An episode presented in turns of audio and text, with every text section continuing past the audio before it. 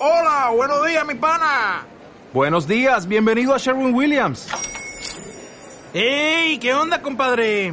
¿Qué onda? Ya tengo lista la pintura que ordenaste en el ProPlus app. Con más de 6.000 representantes en nuestras tiendas listos para atenderte en tu idioma y beneficios para contratistas que encontrarás en aliadopro.com. En Sherwin Williams somos el aliado del PRO.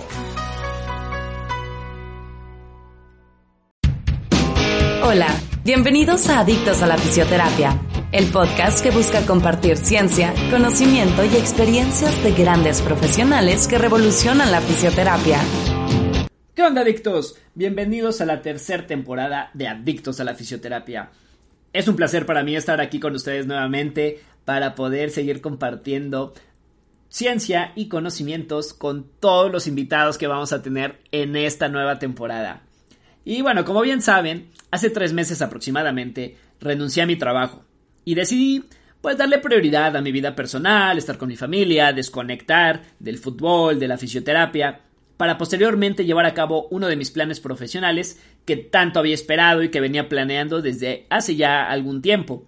Este plan es el de emprender una clínica de fisioterapia, en la cual me estoy encontrando justo en este momento grabando este episodio todavía trabajando, montando algún equipo y bueno, han sido semanas de mucho trabajo, pero que la verdad no me estoy arrepintiendo de nada. Y ya en los siguientes días en mis redes sociales les estaré dando novedades y más información acerca de dónde va a estar y bueno, enseñándoles cómo va quedando. Pero les platico todo esto porque el episodio del día de hoy trata sobre el emprendimiento y sobre todo con cosas que no nos dicen ni en la universidad ni en la vida y que a veces ni siquiera sabemos que existen. Una de ellas es hablar sobre el tema legal. ¿Sabían que solamente con hacer un mal uso de tu publicidad en un post de Instagram o de Facebook sobre tu clínica o una foto tuya ejecutando un tratamiento invasivo o de cualquier otro tipo, a veces Cofepris piensa que algo está mal, que existe alguna anomalía y puede llegar a multarte hasta con 85 mil pesos. Así que probablemente tienes un consultorio o una clínica de fisio y la abres como si nada, pero a veces no sabes cómo evitar este tipo de multas. Así que todo esto y otras cosas más estaremos hablando con el invitado del día de hoy, que es Alejandro Lomelí. Él es nuestro primer invitado en toda la historia del podcast que no tiene que ver con el área de la salud, ya que él es abogado de profesión y se encuentra trabajando actualmente en una empresa llamada Simposio Médico Legal, la cual se encarga de regular de que todo esté bien, de prevenir estas situaciones, tanto de médicos, nutriólogos, dentistas, fisios o cualquier otro miembro del área de la salud para evitar multas económicas principalmente. Así que Alejandro, bienvenido al podcast. Es un orgullo y un placer que estés aquí con nosotros para poder compartir acerca de este gran tema. Y bueno, pues ya eres un adicto a la fisioterapia más sin ser fisioterapeuta. Bienvenido. pues muchas gracias a ti, Miguel. Un gusto estar aquí contigo y con ustedes. Pues bueno, pues antes de iniciar el, el, episodio, me gustaría que nos comentaras. Eres el primer ajeno al área de la salud que vamos a tener en el podcast, pero que vamos a hablar de un tema súper importante que está teniendo bastante difusión a través de ustedes en, en, redes y que es algo que prácticamente no se conoce, que es todo el tema legal en el área de fisioterapia. Pero antes de iniciar el tema, me gustaría que nos comentaras quién es Alejandro Lomelí, a qué se dedica, qué te encuentras haciendo actualmente. Bien, pues mira, muchas gracias por la prepresentación. eh, pues mira, yo soy abogado, eh, tengo 26 años, eh, soy de la ciudad de Guadalajara y pues bueno, yo trabajo y colaboro en un despacho que se llama Simposio Fiscal. Y esta unidad o esta rama u oficina del despacho que estamos promocionando, que estamos ahora sí que dándole algo de difusión en redes, eh, se llama Simposio Médico Legal y surge como una forma de suplir esta necesidad o de cubrir esta necesidad en algunos clientes que que nos empezaron a contactar. Nosotros empezamos esencialmente como un despacho en materia fiscal, en defensa fiscal y asesoría fiscal. Esa es la esencia de, de simposio fiscal. Así nacimos hace seis años ya, eh, con mi otro socio Jesús Eduardo González. Y bueno, comenzamos con este proyecto eh, especializados en la materia fiscal, ¿no? Eso era lo que, o es lo que nos apasiona y lo que nos gustaba en ese momento, abarcaba todo nuestro tiempo. Pero eventualmente comienzan a llegar personas o clientes de, de cualquier rama, ¿no? O sea, de rama civil, mercantil, familiar, etcétera. Tú los vas dirigiendo pues con colegas o con amigos o alianzas y empezaron a llegar entonces bastantes casos de personas del ámbito de la salud, del ramo médico, con contingencias ya pues algo, algo graves, ¿no? Hablamos desde multas, multas por parte de autoridades como COFEPRIS, por excelencia es la autoridad que, que más, eh, que más encima traen ¿no? las personas y, los profesionistas de la salud, e incluso hasta reclamaciones de pacientes por alguna inconformidad en algún servicio, en algún procedimiento, etcétera. Entonces comenzamos a incursionar un poco en esta área, yo creo que hace como unos tres años más o menos, y fue que ya empezamos a, incursionar, a educarnos en este ramo, a ver mm, si había una oportunidad de negocio, lo empezamos a hacer. Y ya hace un par de meses empezamos a darle algo de difusión pues ya en redes sociales, que la verdad ahorita pues es el, el lugar ideal para, para dar a conocer tus servicios y también para difundir la información, que es justamente lo que ahorita estamos haciendo, es como esta, tenemos como esta esencia o esta mantra de estar compartiendo información pues de manera altruista para informar, para, para dar a conocer pues que existen riesgos, que, que, existen situaciones que el fisioterapeuta y el profesional de la salud en general tiene que cuidar y que es importante que lo haga porque si no puede tener consecuencias pues graves, ¿no? La idea no es asustar para nada, pero siempre es bueno tener ahí en el radar qué cosas pueden pasar para que uno esté prevenido y ya por lo menos si te pasa no te agarra eh, de sorpresa. Y pues básicamente eso es lo que hacemos. Mm, yo ahorita soy el que estoy eh, como liderando esta, esta área del despacho, esta parte de lo médico legal, pero en realidad somos todo un equipo que estamos trabajando pues para, para apoyar y para brindar información al, profesional de la salud. Claro, como bien lo comentas, ¿no? Esa parte de prevención, al igual que en las lesiones, hay, hay que prevenir primero, no esperarse a que suceda, porque ahora hablaremos de la, cantidad, ¿no? Tan cara que, que son estas multas, que ahora las estaremos hablando más adelante.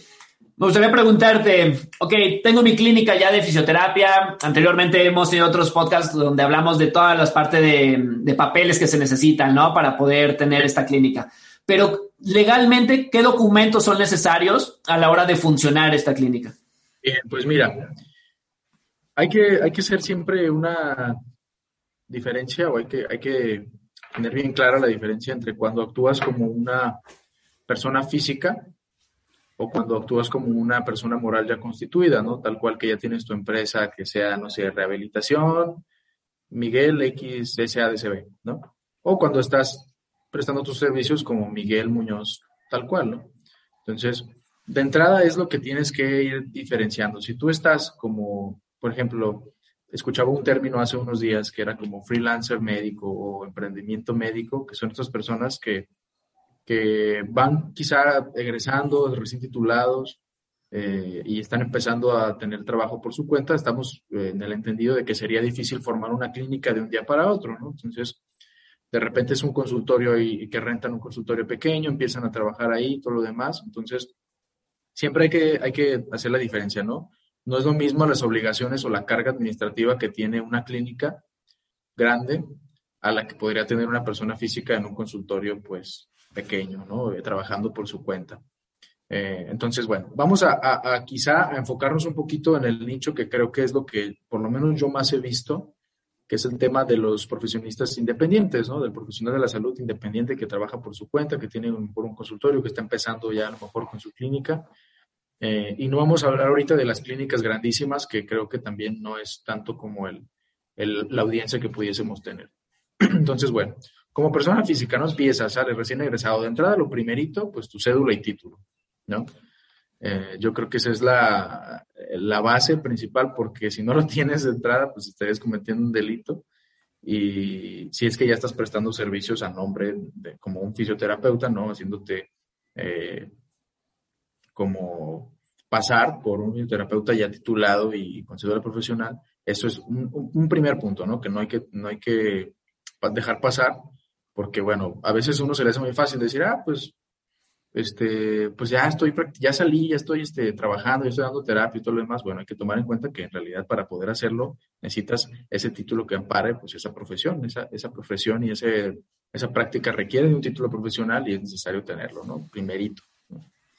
Segundo, eh, si ya tienes un consultorio, ah, hay una autoridad que se llama COFEPRIS, que seguramente están familiarizados todos, eh, aquellos que nos escuchan, pues es la Comisión Federal para Protección de Riesgos Sanitarios. Es esta ente que se encarga de proteger a la población de riesgos de salud. Ellos son los que se están encargando del tema de vacunación, tal, tal, tal. Y entre sus muchas facultades está la de pues revisar que el, que el profesionista de la salud cumpla con ciertos lineamientos para garantizar la seguridad pues, de las personas. ¿no? Entre ellos, y muy importante, hablando de documentación, es el aviso de funcionamiento. ¿Qué es el aviso de funcionamiento? Es como una especie de permiso que si bien no lo es como tal, porque no estás pidiendo permiso a COFEPRIS, pero es como avisarle, decirle, oye, mira, yo estoy aquí teniendo estas actividades, yo soy eh, profesionista, soy fisioterapeuta, este es el domicilio de mi establecimiento, este es el responsable sanitario, este es el, propietario del establecimiento, aquí está mi documentación que me acredita como fisioterapeuta, como licenciado en fisioterapia, y los, y los diplomados, maestría, etcétera, que acreditan mis especialidades o mis cursos que, que, acreditan los conocimientos extra que yo tengo a la licenciatura, aquí está. Este es el nombre de mi clínica y aquí estoy en este domicilio y listo. Eso hay que hacerlo en Cofepris porque Cofepris necesita como esa base de datos de, de, de los profesionistas de la salud que están prestando esos servicios. Tiene que corroborar que efectivamente estás prestando un servicio con el título profesional que ampara esos conocimientos. Si te estás sustentando como especialista, tienes que acreditarlo también con la documentación correspondiente y te va a expedir pues un sello de tu aviso de funcionamiento y ese lo tienes que tener en tu, en tu clínica o en tu consultorio por, por reglamento. Si no lo tienes, las multas pues pueden ser bastante elevadas, ¿no? Tenemos el caso de una clínica en Ciudad de México de rehabilitación de rodilla que tenían, no tenían ese aviso y aparte tenían muchas más irregularidades, ¿no? Si nos ponemos ahorita a ver todo eso, esta plática se haría de dos horas, porque hay muchos, muchos lineamientos que se tienen que seguir para con Cofepris, por ejemplo, tienes que tener pues el botiquín, tienes que tener el aviso de funcionamiento pegado a la vista del, del público, tendrías que tener no sé, tus botes de desechos biológicos bien establecidos con su, con su símbolo y todo lo demás. O sea, varios lineamientos así muy, muy, muy específicos que si no cumples con FEPRIS luego te puede molestar con multas o clausura de tu consultorio. Esto pasa, claro que hay que tomarlo en cuenta, pero tampoco es que pase todos los días. Es, es raro, es como, una, como campañas que trae Cofepris de repente revisar consultorios y puede pasar. Entonces, Vamos a centrarnos en el aviso de funcionamiento, que es el más importante. Ese lo tienes que tener ahí pegado en, tu, en la entrada de tu consultorio. Eh, y eh, sería eso con Cofepris, ¿no? ¿Tiene un costo? Eh, no, este no tiene costo, no tiene costo. cuando, hay, cuando ya estás hablando de otros temas como la licencia sanitaria, por ejemplo, que esta aplica como para laboratorios, para bancos de sangre, para hospitales, si no me equivoco, ahí sí ya tiene un costo. Ahorita no recuerdo las tarifas, pero sí ya tiene un costo, pero ya es hablando de, de clínicas grandes, ¿no? O que se hacen procedimientos ya quirúrgicos, por ejemplo, etcétera.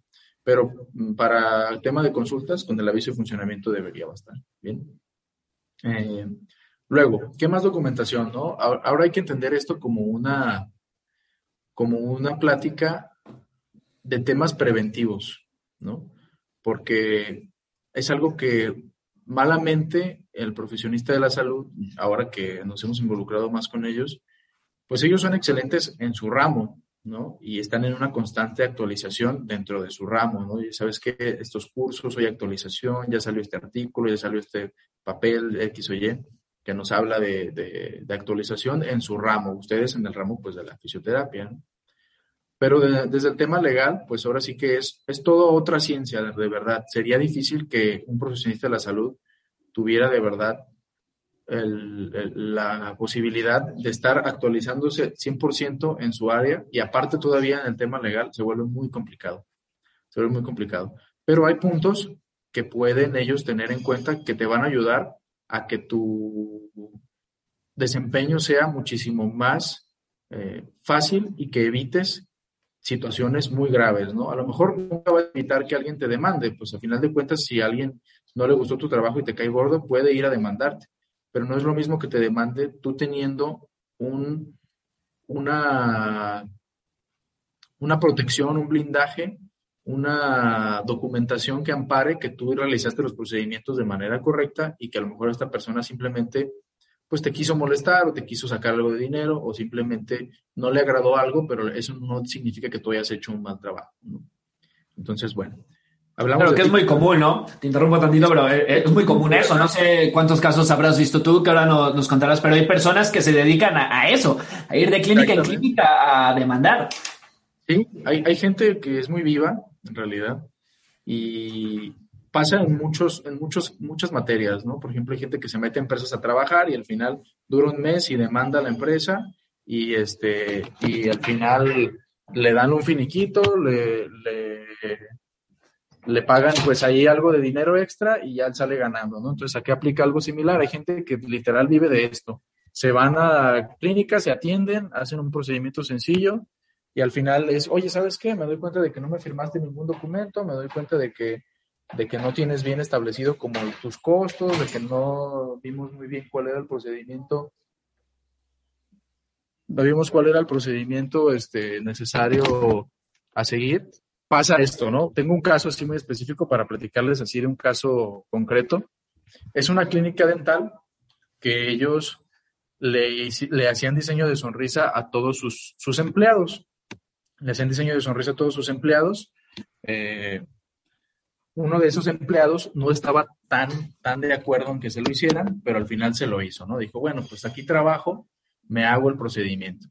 Entonces, eh, resulta que pasa el tiempo, pasan dos años más o menos, y esta persona regresa a la clínica, ya ni siquiera trabajaba ahí, a la clínica dental y dice, oye, ¿sabes qué? Tengo un problema, pues este, el procedimiento que tú me hiciste, yo nunca me lo quise hacer, nunca estuve de acuerdo, me lo hiciste a fuerzas, y pues eh, ya me está causando problemas, ahora tengo que gastar 100 mil pesos en arreglarme los dientes y pues quiero que tú me los pagues, ¿no? Entonces, obviamente los dueños de la clínica estaban vueltos locos, eh, no sabían qué hacer, era como de, oye, pues ¿qué hago? Nunca firmé nada, nunca hubo un consentimiento informado, ¿qué hago? Al final logramos gestionar ese pago y de 100 mil ya nomás tuvieron que dar 50, pero estás de acuerdo que de todos modos es un dineral que se podrían haber evitado con la firma de un documento de un renglón, que es el consentimiento informado, que ese sería, entrando ahora sí a, la pregunta que me hacías, el otro documento que jamás debe faltar en tu atención, bien, en tu práctica profesional, el consentimiento informado. Es decir, oye, ¿estás de acuerdo con el procedimiento, sí o no? Se puede perfeccionar, se puede agregar cosas para todavía hacerlo más, más integral, para que estés protegido en más aspectos, tanto tú como el paciente, pero con el hecho de decir sí acepto el procedimiento, te estás librando de problemas como este que te platico, porque esta persona quizá no había seguido las recomendaciones para el, para el tratamiento que le habían hecho, a lo mejor nunca se lavó los dientes, a lo mejor nunca tuvo una higiene correcta, no lo sabemos, pero entre que sí que no, la persona ya estaba a punto de demandar y ya estaba pidiendo una cantidad pues muy elevada para lograr solucionar su problema y no sabíamos realmente si lo había causado alguna desatención de parte de los doctores, pero al final de cuentas, como no había una documentación que comprobara que ella había aceptado el, servicio y el, y el, tratamiento con las indicaciones y con los riesgos que esto implicaba, estábamos en una posición de mucha desventaja y no podríamos darnos el lujo de aceptar una demanda. En la demanda probablemente íbamos a perder porque no se había firmado un consentimiento y podría ya alegar que se lo habían hecho a fuerza y que ella no estaba del todo consciente de los riesgos que implicaba y eso, pues eso, es muy grave, ¿no? Entonces, para tomar en cuenta que ese pequeño papelito que se llama consentimiento informado, que ese me ha tocado, la verdad, de lo que he visto, que casi siempre lo tienen, casi todos los profesionistas lo tienen, me refiero al ámbito de la salud, entonces es excelente, pero eh, muchos no lo tienen elaborado de manera correcta, a veces nada más es un pequeño parrafito donde dice, sí acepto, que ok, te ayuda, pero no es lo mismo decir, mira, acepto el procedimiento con los riesgos que implica, que son estos, estos, estos y el otro, acepto el procedimiento con eh, los cuidados e, e, indicaciones y contraindicaciones que me está dando el profesionista, tal, tal, hacerlo un poquito más extenso para que la protección ya no sea nada más si acepto o no acepto, sino un poco más allá.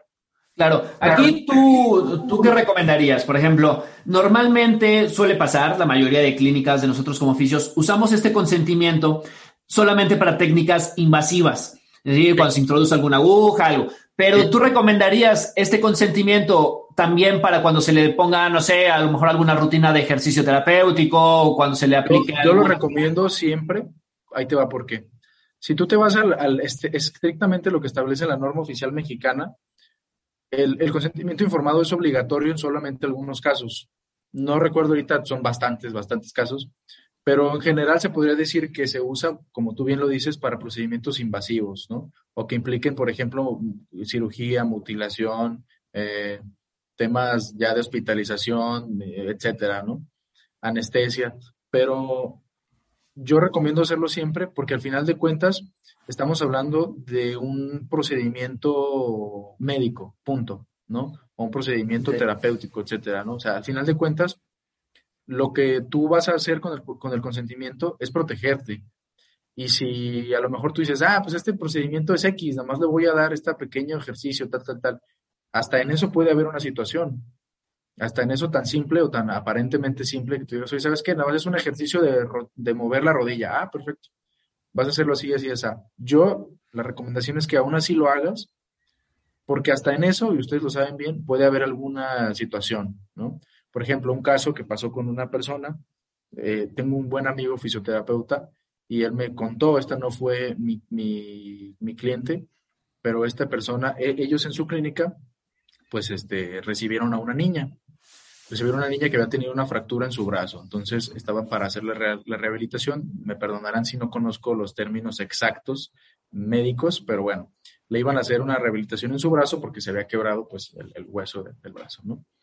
Entonces, cuando ellos recibieron a la niña, tuvieron una desatención que fue no hacerle una radiografía. Entonces resultó que la niña cuando la recibieron, pues ya venía, se supone que bien. Entonces ya nada más era la terapia para que pudiera recuperar su movilidad, etcétera. Entonces la, niña al final no, la recibieron y no le hicieron una radiografía y ellos dijeron, ah, pues ya está bien, ¿no? Ya nos la trajeron bien de, no sé, traumatología, etcétera. Desconozco la especialidad eh, de que se trate. Pero la recibieron ya supuestamente bien. Le quitaron yeso y empezaron a darle un tratamiento súper sencillo. Pues era algo de movimientos, algo nada invasivo, algo nada, nada muy, muy grave. Y al final resultó que la niña no había soldado bien su hueso. Entonces, con esos movimientos tan simples y tan sencillos que le pusieron a hacer en la clínica, le hicieron daño y al final se, le agravó esa fractura que ella tenía, ¿no? Cuando en teoría se las habían entregado bien. Entonces se convirtió en un problema muy grande. El papá de la niña estaba sumamente enojado y quería demandar a la clínica y al final la clínica tuvo que hacer un pago de compensación por esos daños tanto gastos médicos para que quedara ahora sí bien la niña, como un tema de daño moral por el hecho de que, o sea, ya tengo tantos meses con el brazo quebrado y nomás no me lo puedo arreglar. Y eso obviamente a la niña le causó una afectación psicológica por estar enferma tanto tiempo, no poder ir a la escuela, no poder jugar, no poder hacer X o Y actividades. Entonces el doctor tuvo que pagar una gran cantidad, no sé cuánto, pero me imagino que haber sido mucho dinero, por ser un tema delicado, ¿no? Y, y fíjate lo simple que es, ¿no? No sé tú qué opinas desde tu perspectiva eh, cómo estuvo eso de que hayan recibido a la niña sin una radiografía y decir, que ya está soldado perfectamente ese hueso, ya podemos pasar a una segunda etapa. Quizá ahí fue una desatención de los médicos, de los, de los especialistas o de la misma clínica de fisioterapia, pues de no haber revisado correctamente cómo venía la niña al momento de recibirla. Pero eh, esto, ¿cómo lo podrías haber solucionado? Bueno, pues a, lo que quiero llegar es esto, un procedimiento tan sencillo como una un tratamiento para recuperar movilidad de un brazo que ya está soldado supuestamente, ¿cómo puede convertirse en algo tan grave? Y uno podría decir, no, pues no firmamos nada, porque pues es un simple procedimiento de movimientos, un ejercicio X o Y, pues ese ejercicio al final resultó en que le agravó una situación que ya traía y resultó que la clínica tuvo que pagar una cantidad de compensación pues bastante elevada. Así es. Sí, como bien mencionas, ¿no? Siempre hay que, prevenir esa parte, hay que pensar mal, tener el, pensar en el peor escenario y pues estar previniendo todo este tipo de, situaciones. Digo, son a lo mejor casos que, no son tan comunes o que no pasan tan seguido, pero que no sabes cuándo van a, pasar, que es imposible predecirlos. Eh, ya para, para, ir cerrando este tema de los documentos, entonces recapitulando, sería título y cédula, aviso de funcionamiento, un consentimiento informado, ¿y agregarías algo más? Yo le agregaría dos cosas más, que estas mm, me gusta manejarlas o yo o aquí en el despacho las, las manejamos como algo extra, porque si bien es cierto no estás obligado, pero en nuestra experiencia ha funcionado mucho tenerlas porque son dos documentos. Uno, sí estás obligado en cierto modo, no en todos los casos, que es el aviso de privacidad, y otro es un contrato de prestación de servicios profesionales. ¿Por qué eh, agregamos esto a nuestros paquetes de protección? ¿Por qué le damos como algo de importancia? Porque yo sí diría que es algo que debería ser un imprescindible para cualquier profesional de la salud. Primero, el contrato. El tema del consentimiento informado es un tema estrictamente médico, si lo quieres llamar así. Es un tema de paciente, en la relación paciente-profesional, ¿no? Paciente médico, paciente profesionista de la salud. Así es la relación, la naturaleza de esa relación o de ese documento es un tema médico y profesional de la salud. Y el contrato, estamos hablando ya de un tema de cliente a proveedor, tal cual, ¿no? ¿Por qué, ¿Por qué hago este énfasis? Por ejemplo, si tú vas y contratas a un abogado, por ejemplo, yo trabajo con un contrato de, prestación de servicios profesionales 100% de los casos, jamás lo omito. ¿Por qué? Porque ahí es donde yo voy a pactar mis honorarios de entrada, eh, ahí es donde yo voy a pactar eh, la duración del servicio, si va a ser algo de una, una sola ocasión o va a ser algo de tantos meses. Ok, si yo no sé cuánto va a durar, ok, le ponemos tiempo indefinido hasta que lleguemos a este objetivo.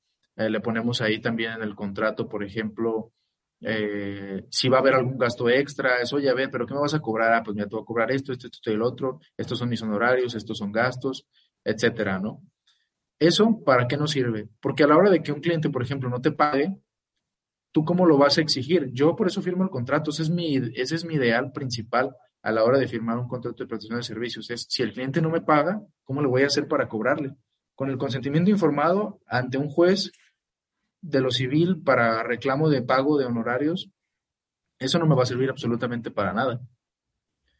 Yo necesito un documento legal, como lo es el contrato por excelencia, en el cual yo pueda demostrar que le presté un servicio a esta persona y que esta persona aceptó el servicio ligado al consentimiento informado, pero en ese contrato se pone ahí los honorarios, las fechas de pago, el tiempo de pago, se paga una parte al inicio, una parte al final, o se paga todo al final, X o Y, todos esos elementos y esas eh, precisiones ya ahora sí del tema como de comercial, por así decirlo, con tus pacientes, lo plasmas en un contrato. Entonces, si tú no tienes un contrato, Imagínate que le hagas un procedimiento a una persona, un procedimiento que tú digas, ok, esto es algo ya más costoso, quizá más, más eh, sofisticado, más elevado, voy a usar mm, aparatos súper complejos que me costaron mucho dinero y pues el procedimiento es caro, son honorarios elevados. Si el cliente te dice, oye, pues ¿qué crees? No te pago, o, o se queda con una deuda, o al final, este, lo pactas todo un pago a una, sola exhibición, bueno, todo eso lo pactas ahí en el contrato.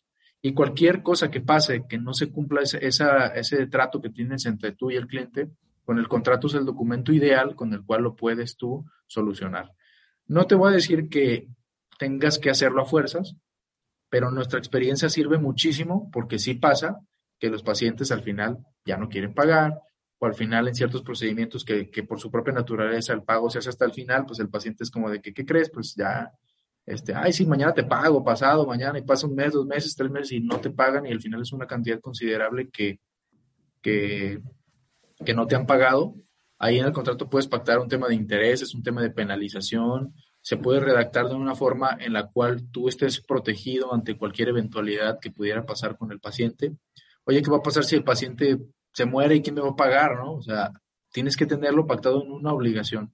Con el tema de fisioterapia, quizá podríamos no, llegar a temas tan drásticos, como lo que te decía que se murió el paciente, quiso oye, ¿no?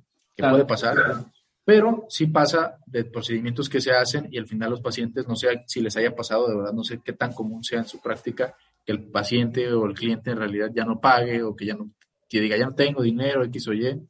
Pues bueno, si pasa o no pasa, la forma de prevenirlo muy sencilla y de dar como esa formalidad, primero al paciente, porque se ve bien que te hagan firmar algún documento en el cual se estén pactando obligaciones para ambas partes, porque esto es para ambas partes. También tú te obligas a prestar el servicio, a lo mejor el paciente te paga y tú no, y tú no le haces el, servicio, no le llevas el procedimiento, pues al final él la forma que tendría para hacerlo, pues sería con su contrato, ¿no? Entonces es brindarle formalidad a ambas partes, formalidad a la relación cliente-proveedor o paciente-profesionista, y yo recomendaría ese contrato. Y ya segundo, esto no aplica también para todos, eh, me refiero a de forma como muy concreta. Yo diría que todos lo deberían de hacer a mi criterio, porque esto es, ese es el aviso de privacidad. El aviso de privacidad es un documento, es un instrumento legal que estás obligado a proporcionar a tus pacientes cuando tú estás recabando información personal o datos sensibles. ¿Qué es la información personal o datos personales y datos sensibles? Nombre, domicilio, teléfono, estado civil, eh, etcétera.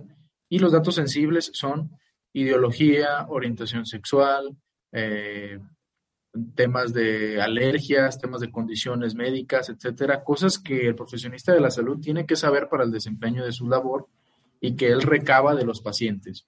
Entonces, al hacerlo, tú te conviertes ya en un particular que está obligado a proporcionarle al, al, paciente el aviso de privacidad, que es donde tú le vas a decir, mira, estoy recabando esta información, pero la estoy haciendo con estos fines, no la voy a utilizar más, no la voy a vender a Facebook ni nada por el estilo, no, solamente la voy a usar para formar un expediente clínico, para temas de estadística de mi clínica, o estrictamente para tu atención médica, para saber eh, indicaciones, contraindicaciones, alergias, etcétera, solamente la voy a usar para estos métodos. Si yo la voy a usar a lo mejor en redes sociales o algo, te voy a pedir tu consentimiento expreso para yo poder utilizarla en mi página de Instagram, por ejemplo, que se da mucho que suben las imágenes de las personas. Eh, por ejemplo, en clínicas dentales y eso se da mucho que enseñan pues el resultado, ¿no? De la, del procedimiento, pues, sale la cara, obviamente, ¿no?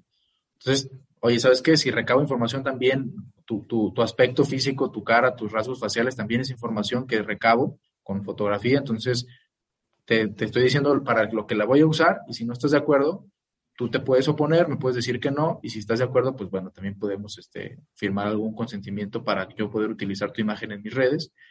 Y también la voy a usar, no sé, para lo mejor fines estadísticos de mis redes sociales para saber si tengo más hombres que mujeres, si tengo más de cierta edad a esta edad, etcétera, ¿no?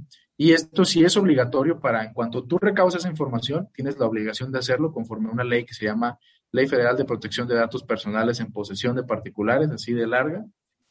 Y las multas, esta ley prevé unas multas exageradísimas, de altas, pero lo hace porque esta ley aplica tanto para nosotros, pequeños particulares que tenemos esta información en nuestro poder, como para grandes empresas. Entonces, hay multas que llegan hasta los 8 millones de pesos por no tener esta, no cumplir con estas disposiciones de esa ley, entre ellas tener el aviso de privacidad.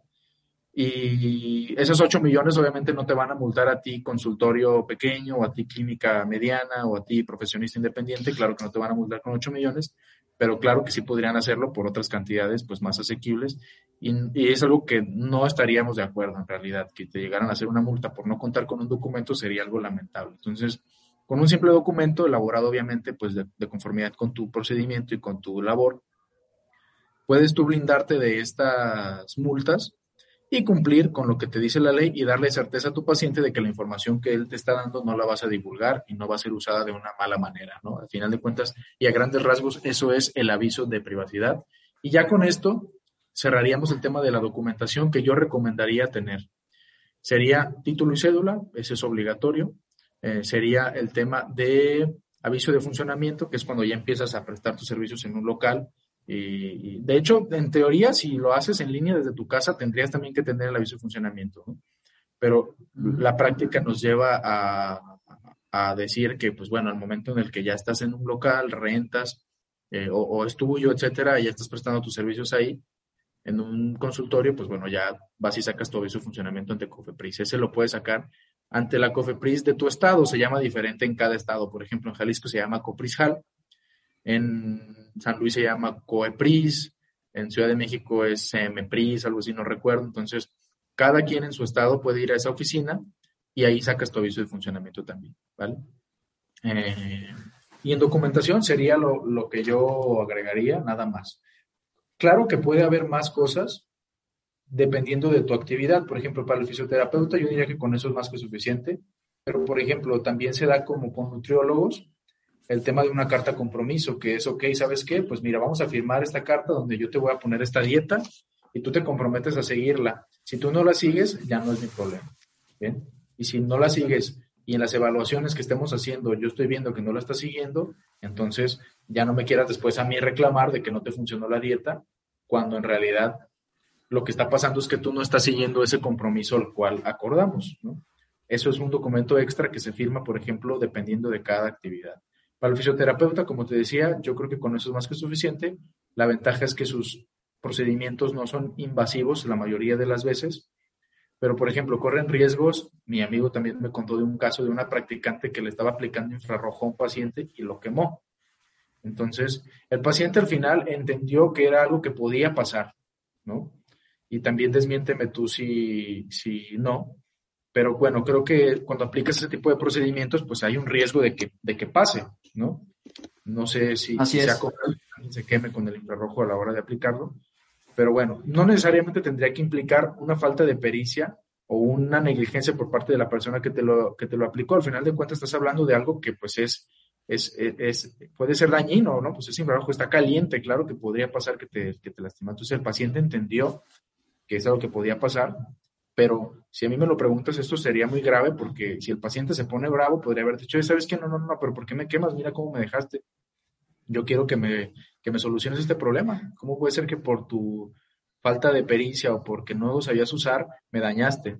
¿Cómo puedes solucionarlo? Tampoco estamos hablando aquí de poder hacer lo que queramos dañando a los pacientes, por supuesto que no, pero sí podemos nosotros proteger un poco nuestra profesión, nuestra profesión y nuestro prestigio y nuestra labor y nuestro patrimonio, ¿por qué no? Con estos documentos, ¿no? Si lo sabes que se te va a aplicar este procedimiento infrarrojo, ¿qué crees? Está caliente, puede haber un riesgo de que haya una quemadura, etcétera. Y, y, con eso tú protegerte un poco más de cualquier situación que pudiera llegar a pasar. Claro, súper interesante toda esta parte. Y retomando esta que mencionabas, ¿no? El aviso de privacidad que casi nadie lo hace prácticamente y que uno sí. pensaría que este aviso únicamente se debe hacer en el tema online, cuando no es así, ¿no? Debería hacerse en AMAS. Sí, ah, exacto. Cuando tú recabas la información tienes que hacerlo lo que pasa es que habitualmente tú encuentras ese aviso de privacidad en una página de Internet. Y la obligación es ponerlo a disposición de las personas. Por ejemplo, a veces no sé si te ha tocado que llamas a alguna empresa de seguros, a Telcel, X o Y, y te dicen, oye, nuestro aviso de privacidad está a disposición en nuestra página web, ta, ta, ta. No te van a decir ahí el aviso de privacidad porque no tendría sentido, pero te dicen, oye, mira, te lo pongo en esta página de Internet. ¿no? Entonces, yo sé que no todos tenemos página de Internet para colgar ahí nuestro aviso de privacidad, pero la idea es tenerlo por lo menos eh, visible, disponible. Yo sí recomendaría tener, de entrada, tener tu página de internet es algo que es recomendable para todos, ¿no? Y si ya la tienes, que se da mucho entre estos emprendedores o estos que vamos empezando, pues en el tema de, de nuestra profesión a trabajar, pues te, te haces un Instagram, te haces una página web, etcétera. Sí colgar ahí tu aviso de privacidad y si no, por lo menos tenerlo para la hora de que con tu paciente, de que con tu paciente este, tengas el trato, pues ahí en tu contrato ponerle, oye, nuestro aviso de privacidad está disponible, si lo quieres te lo podemos proporcionar, ta, ta, ta, ta, ta. Con eso tú ya estás cumpliendo, aunque no lo tengas colgado en tu página de internet o no se lo entregues todo el aviso en físico porque sería un desperdicio de papel, tú cumples con el hecho de avisarle o decirle, mira, lo tengo a disposición aquí en la oficina, si lo quieres pídemelo, te lo mando por correo, X o Y, o si tienes página web, cuélgalo, tan sencillo, métete a cualquier página web de cualquier empresa grande, vete hasta abajo y ahí dice aviso de privacidad. Le picas y ahí está el aviso de privacidad y con eso tú ya estás cumpliendo y ya te evitas problemas. A ver, cuéntanos todo eso. ¿Cómo se detecta? ¿Cómo es una buena publicidad? ¿Cómo es hacerlo mal? ¿Y de claro. cuántos son las multas? Claro, pues mira, eh, es un tema sumamente interesante. Es un tema que si bien el reglamento que establece estas obligaciones no es nada nuevo, de hecho, ese es, un, ese es un problema porque el reglamento tiene mucho tiempo que salió y cuando se creó este reglamento ni siquiera existían las redes sociales. Entonces, te imaginarás el problema al que nos hemos enfrentado los abogados y en general, pues el sector salud para poder cumplir con las obligaciones que establece ese reglamento cuando fue hecho, cuando ni siquiera existía Facebook e Instagram o el Internet era un tema que estaba exclusivo para cierto nicho o para cierta estrato social, ¿no? Entonces, ¿qué pasa? Eh, eh, resulta que existe un reglamento que se llama el Reglamento de la Ley General de Salud en materia de publicidad, que nos establece ciertas disposiciones y ciertas obligaciones para el profesional de la salud que va a hacer publicidad en cualquier medio. Medios impresos, radio, televisión, periódico, internet, redes sociales, etc. Eh, entonces, este reglamento surge como una especie eh, o surge para tutelar ese bien jurídico que es la salud de los mexicanos. Como es un bien jurídico tan importante, como es un derecho, como es una situación tan importante y tan trascendente, la salud del, país y de los mexicanos, COFEPRIS, que es como la policía de la salud, ¿no? Me gusta llamarle.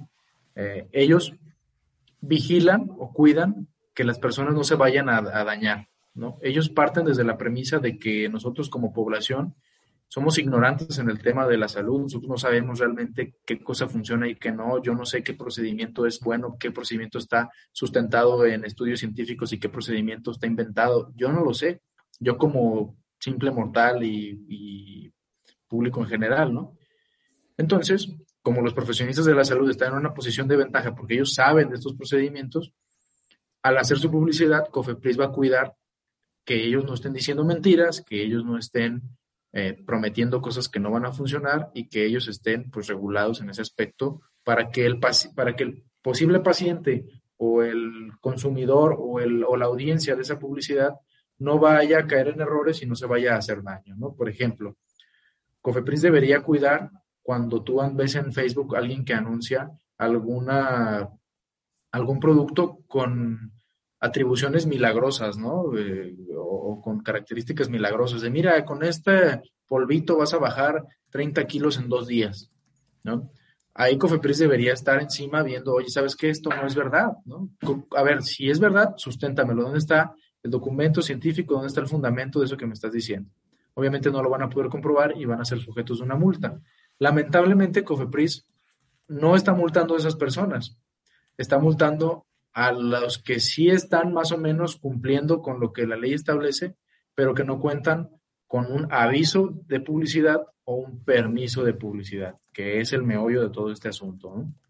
Entonces, como Cofepris quiere cuidar a las personas y el público en general de que no vayan a caer en publicidad engañosa, publicidad falsa, productos que no estén con licencia, eh, procedimientos que no estén acreditados o procedimientos que sean peligrosos, etcétera, va a cuidar la publicidad.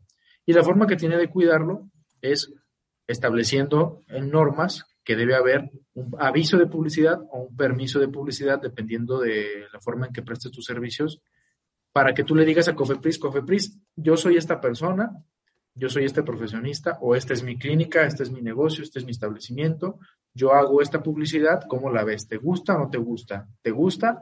Acéptamela y yo ya puedo seguirla haciendo con mi permiso y ya no afecto a la población, ya tu Cofepris me diste el visto bueno de que mi publicidad está bien y que pues yo no, no voy a tener ningún problema y no voy a estar engañando a las personas y pues tú no me vas a multar.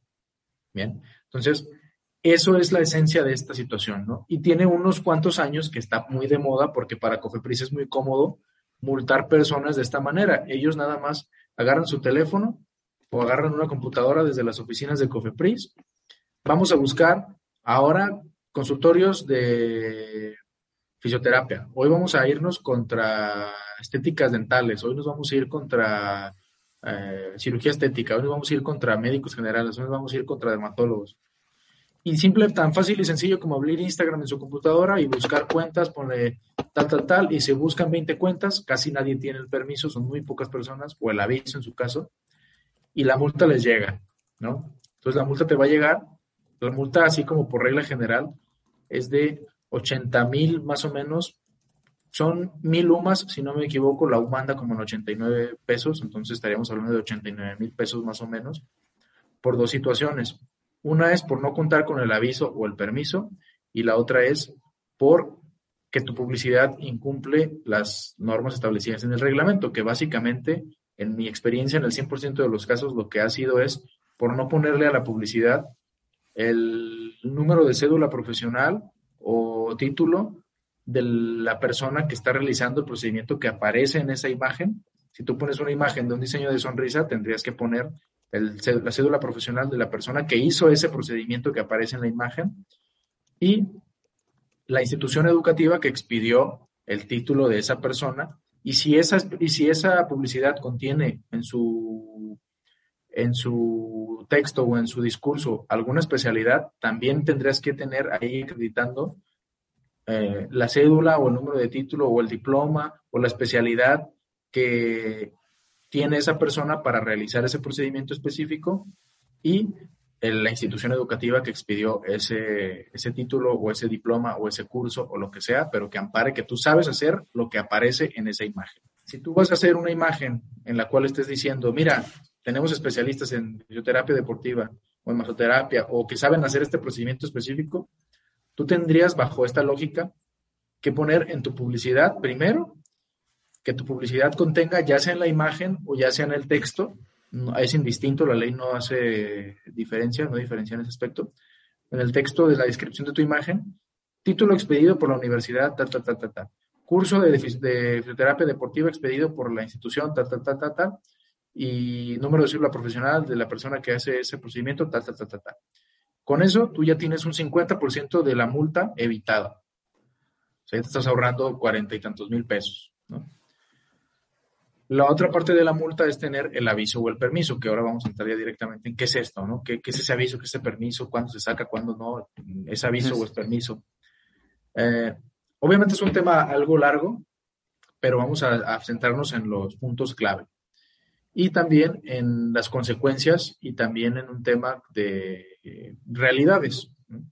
La realidad es que esta ley se creó, no recuerdo el año, perdón, este reglamento pero no sé si era Cedillo el que lo promulgó, etcétera, pero al final de cuentas, pues es viejo. Entonces, en ese tiempo, en los noventas, no existía para nada ni un esbozo de lo que era una red social.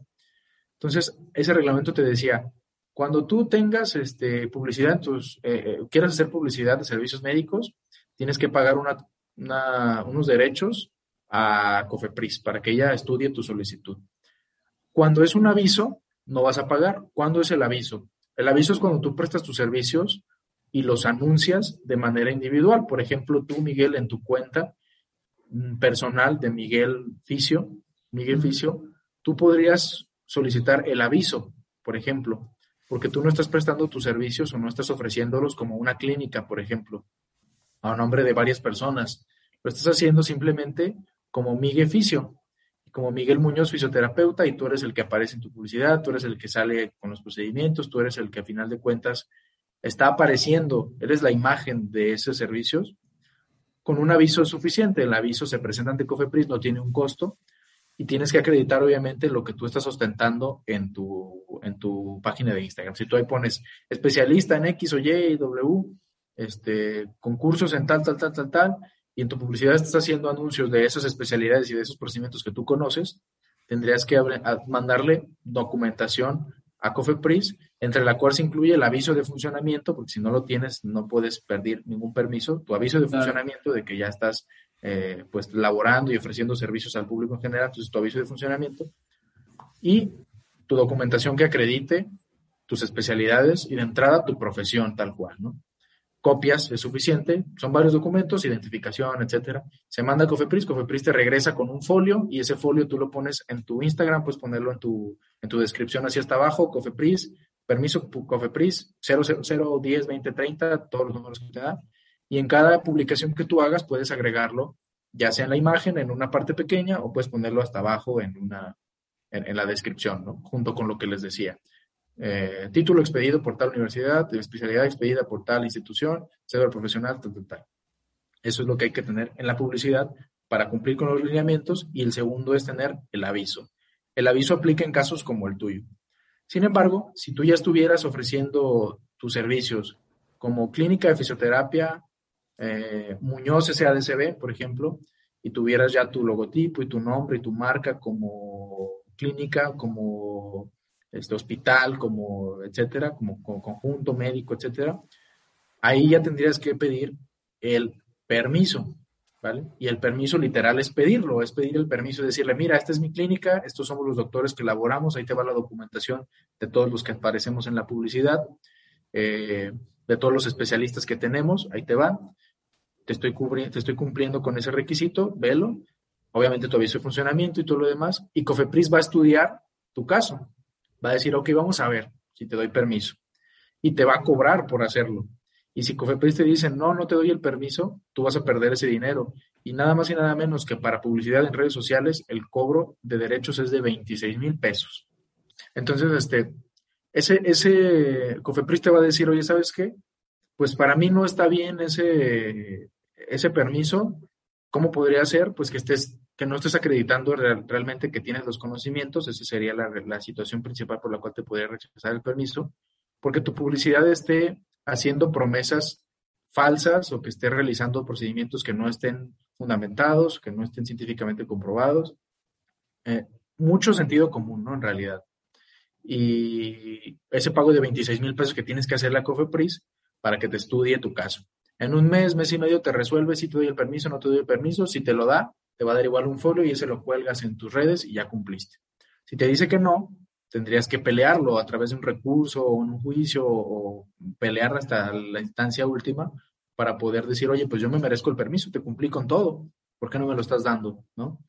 Eh, para eso es importante una asesoría para que el permiso, tu publicidad la hagamos, el proyecto de publicidad que le des a Cofepris sea correcto y Cofepris diga, ok, está bien tu publicidad, me late, estás cumpliendo, te concedo el permiso.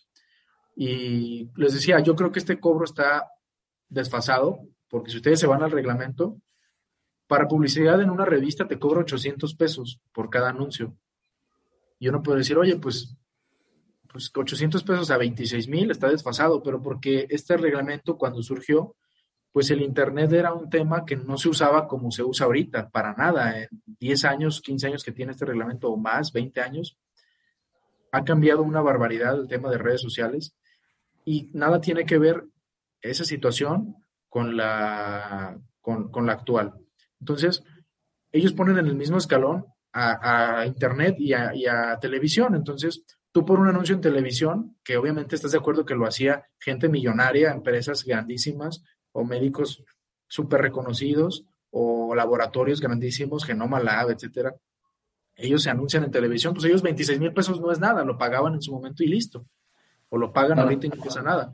Pero yo para hacer un post en Instagram, ¿cómo va a pagarte 26 mil pesos? De hecho, la ley no te establecía si era por cada post o por cada cuenta o por cada red social o por cada qué onda, o sea, cada, ¿cuándo te tengo que pagar esos 26 mil pesos?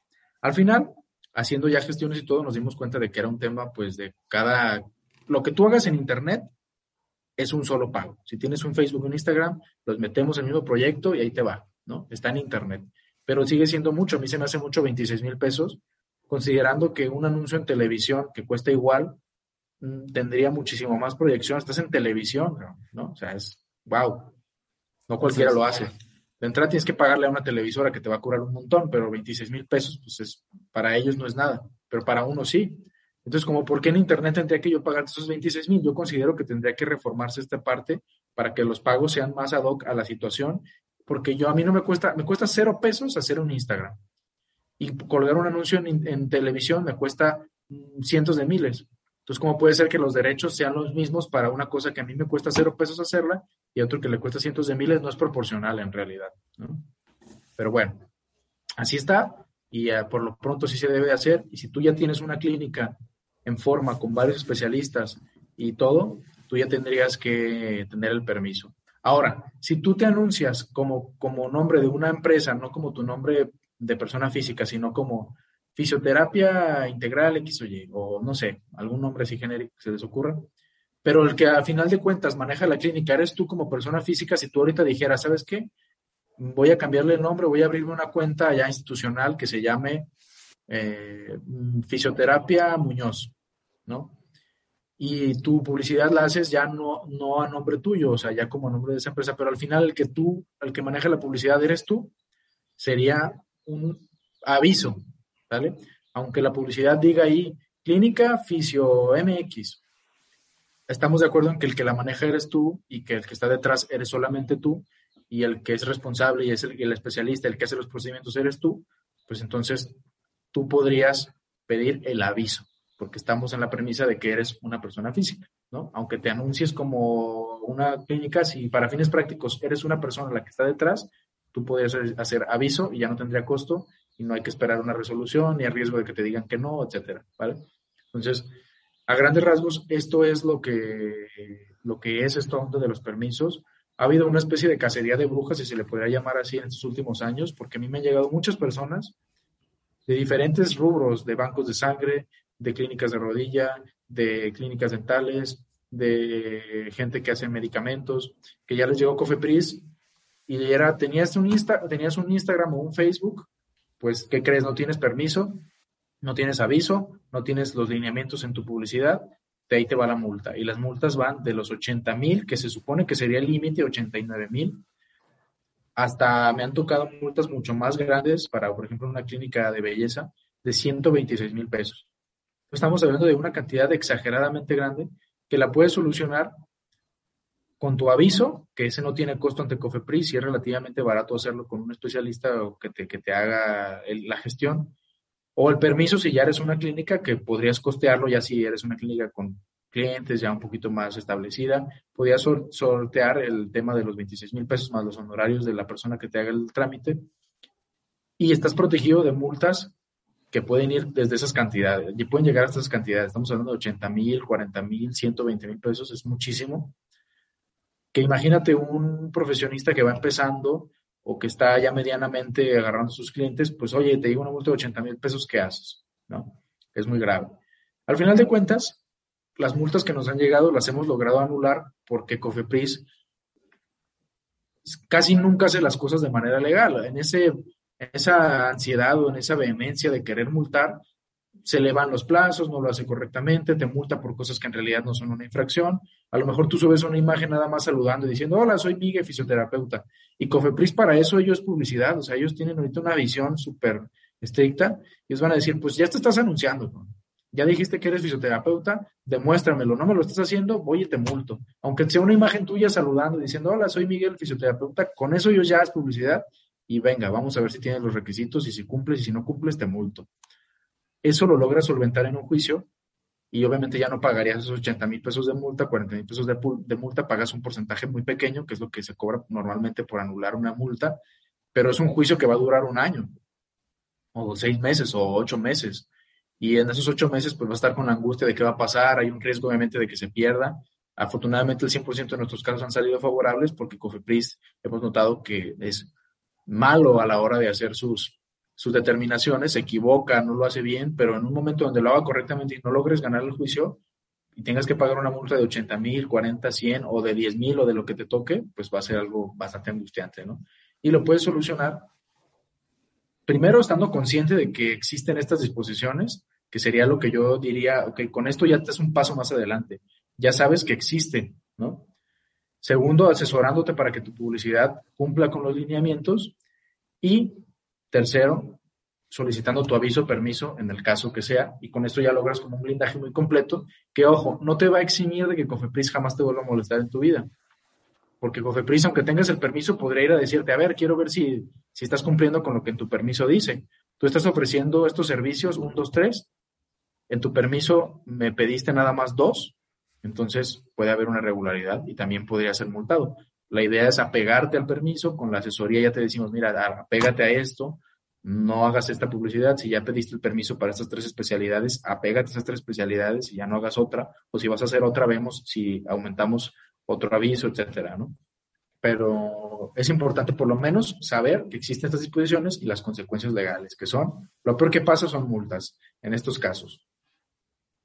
Claro, súper interesante, Alex, eh, que creo que es algo que, como bien decíamos, ¿no? Que no se habla, que no se toca, que no te enseñan y que a veces pasan por alto y que ni siquiera tenemos en cuenta al momento de, abrir una clínica. Ya para ir finalizando el, el, episodio, déjanos tres consejos legales que tú le darías a los fisioterapeutas que nos estén escuchando. Pues bueno, yo creo que de entrada sería que no, que no pasen por alto el tema legal, primero que nada, ¿no? Que, que tengamos como esa espinita de decir, aquí hay algo que, es importante, porque ahorita estamos hablando de, temas muy básicos, estamos viendo las cosas abordándolas de un tema, desde una perspectiva muy laxa, ¿no? Muy relajada, pero hay temas muy graves, estamos hablando de, situaciones que quizá para el ramo de la fisioterapia, de la fisioterapia no, no, suceda, pero por ejemplo médicos cirujanos de ya con procedimientos más, más grandes pueden perder hasta su libertad por no tener bien atendido el tema legal. Pueden perder millones por, de indemnizaciones, este, su libertad, su tranquilidad, su prestigio, todo lo que han trabajado de sus clínicas, de sus hospitales, pueden perderlo por una desatención legal. Entonces, desde la perspectiva de la fisioterapia, al ser procedimientos no tan invasivos o no tan complejos, entre comillas, ¿verdad? Porque estamos hablando de que, como te decía, también pueden darse casos graves. Pero sería el primer consejo, no desatender el tema legal, no decir, ah, pues yo de qué me apuro, yo ni soy abogado, yo a mí qué me importa eso, ¿no? Sería primer consejo no desatenderlo. Segundo consejo sería, eh, pues un tema de, de siempre, como dicen, ¿no? El sentido común es el menos común de los sentidos. A veces no es necesario ser un especialista en el derecho para saber que algo no está bien.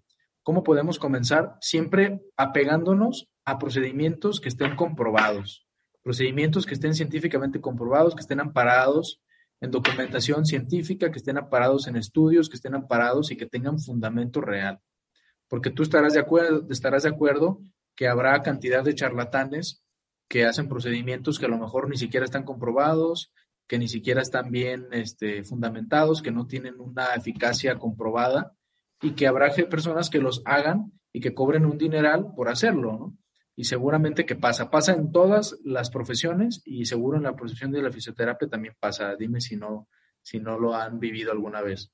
Sí, correcto. Y sobre todo aquí pasa muchísimo. Sí, no sé, por ejemplo, se me ocurre, se me viene a la mente la gente que los desmiénteme, ¿eh? porque quizá estoy diciendo una barbaridad, pero no sé si eh, la gente que anda tronando ahí los huesos o que este, te soban para el empacho y no sé qué, este, supongo que es algo que habitualmente están de hacer memes y todo, de reírse de esas personas, pero para ellos es algo que funciona y la gente va y paga dinero por eso y al final pueden hacerles daño. O sea, no sé, yo he visto, no sé, por ejemplo, en redes sociales, gente que les truena los huesos bien cañón, y dices, no manches, te andas muriendo ahí, ¿no? Te quedas inválido, no sé, eh, cosas de acuerdo. ¿no? Entonces, usar ese sentido común no es necesario que uno sea experto, simplemente es apegarse a los lineamientos, apegarse a los fundamentos, porque si algún día hay una contingencia, tú con eso te vas a defender. Si te dicen, oye, a ver, ¿qué procedimiento usaste? Y tú dices, es un procedimiento que me dijo Juanita, la de la esquina, pues olvídate, te va a ir súper mal. Pero si es un procedimiento que está sustentado en un artículo científico comprobado de alguna revista, de alguna institución formal, tú con eso vas a decir, ¿sabes qué? Yo me basé en la evidencia, me basé en fundamentos científicos y perdóname, pero lo que yo te hice estaba bien hecho, ¿no? Sería el segundo consejo. Siempre que vayas a hacer algún procedimiento, hazlo si ese procedimiento está regulado, está establecido, está fundamentado, ¿no? Y evitar, en la medida de lo posible, procedimientos que no tengan ese sustento, ¿no? Que te digo, usar el sentido común. Y ya tercero, sería, pues, un tema de asesoría, ¿no? Que en realidad no es tan costoso si ves el beneficio que vas a obtener.